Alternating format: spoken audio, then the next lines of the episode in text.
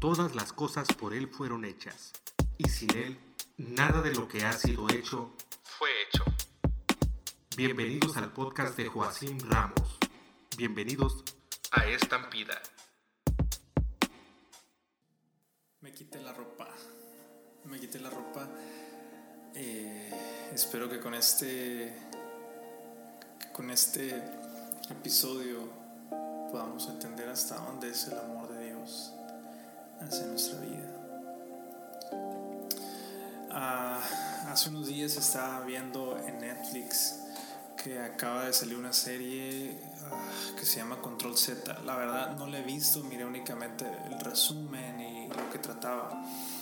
Y básicamente es, ah, creo que se trata de eh, una escuela y en la escuela pues hay todo tipo de gente y grupitos y todo, el popular, el emo, el rockero, el cholo, todos, ¿no?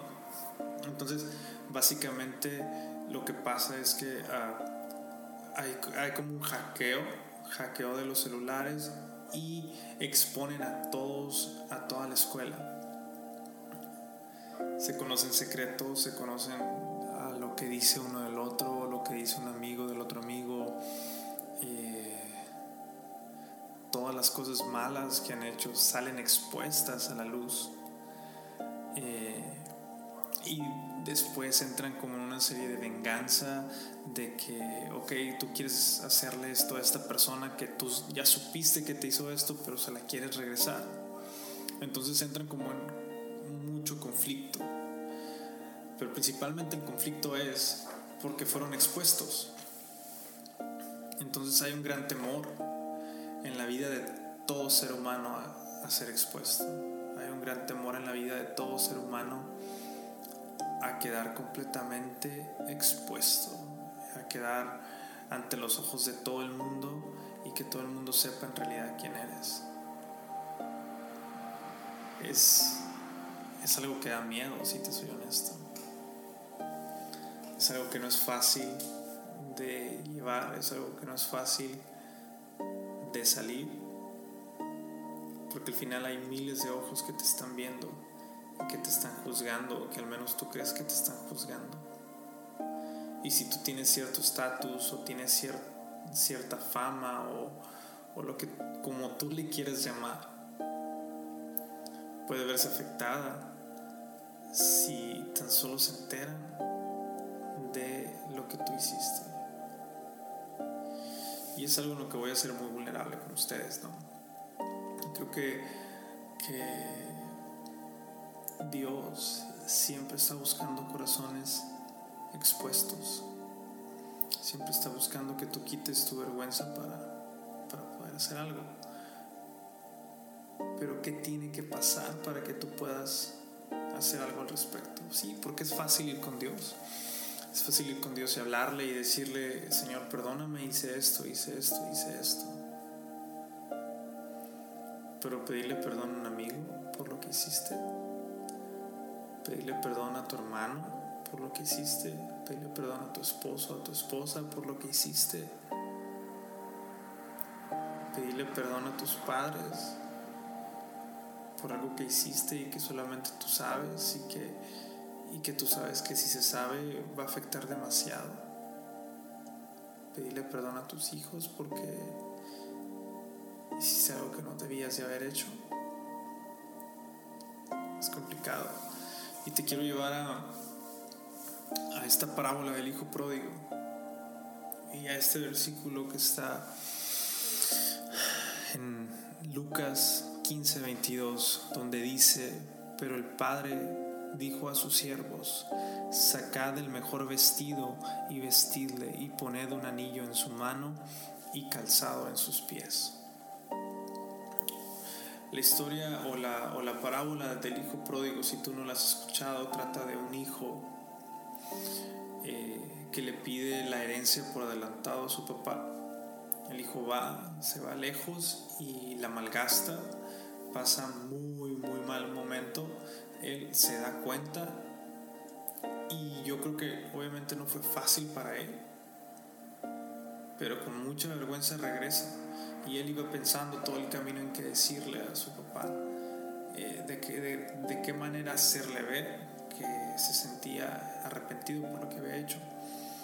Eh, porque no fue algo sencillo lo que él hizo con su papá. Básicamente, las herencias son para darlas después de que, la persona fallece, tú recibes la herencia. Pero básicamente el hijo fue antes de que el padre falleciera. Y si, y, si, y si me explico lo que quiero decir, o, si ya me entendiste, la onda está que el hijo le dijo al papá, básicamente, quisiera que estuvieras muerto. Dame al, al hijo ir y pedirle su herencia, básicamente le dijo eso al papá, quisiera que estuvieras muerto. El hijo se va. Entonces, con esas palabras, el hijo, el hijo obviamente tenía esas palabras que él mencionó en su corazón. Con mucha vergüenza regresa y para su sorpresa, antes de que él siquiera pudiera decir una palabra, el papá ya lo estaba esperando. Papá lo está esperando, corre hacia él, lo abraza. Y es cuando cita este, este, este versículo, que que, que le pongan ropas limpias, que le pongan un anillo en su dedo porque su hijo que estaba muerto ha vuelto. Lo que no sabía el hijo es que cuando él se fue, el padre desde ese día lo estuvo esperando. Desde ese día estuvo esperando su regreso. Ahora bien, muchas veces yo me he sentido así y muchas veces he estado en esa situación tan complicada. Porque, porque no nos así como decimos, no nos hagamos, ¿no? Yo creo que todos, todos tenemos secretos que no queremos que sean descubiertos. Todos tenemos cosas que no queremos que nadie sepa. Porque sabemos que vamos a perder algo, que vamos a perder nuestro estatus en la iglesia, por así decirlo, al final no significa nada, eh, que vamos a perder amistades, quedar expuesto significa que vamos a perder el aprecio de personas. Y es complicado, es complicado porque cuando tú no cuando tú no expones y cuando tú no te expones a ti mismo, alguien más lo hace. Entonces, que te quiero decir es que al tú exponerte, te estás haciendo libre. Fíjate, recibí una palabra que, wow, cómo me abre los ojos.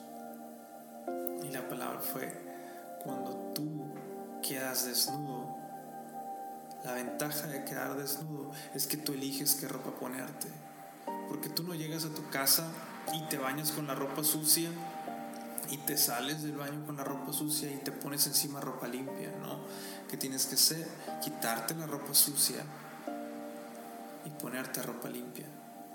Y básicamente el exponerte, el exponerte se trata de eso, de despojarte de tu ropa sucia para que puedas ponerte ropa limpia.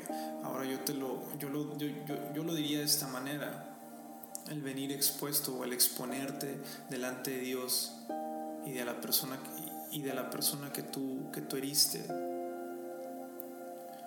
hace posible que Dios venga y ponga ropas limpias en ti. Ponga un anillo y te vuelva a llamar su hijo. Wow, ese es el poder, ese es el poder de ser libre. Porque ser libre no es únicamente, Señor, perdóname, no, es ir y hablar con tu hermano y disculparte con quien sea. Quedar expuesto delante de la persona para que Dios pueda hacerte libre, pueda ponerte ropa limpia, pueda ponerte un anillo y sobre todo pueda volverte a llamar tu hijo. Si tú no te expones delante de Dios y delante de la persona, no puedes ser llamado hijo de Dios. Porque Dios se aparta de los que procuran el mal. Tú no puedes irle a decir a Dios, sí, Señor, perdóname porque hice esto. Y ya. Porque lo que tú hiciste lastimó a muchas personas. Y obviamente esto me lo estoy, me lo estoy predicando a mí mismo. Claro. Si quisiera que te quedaras con esto. Dios quiere llamarte su hijo.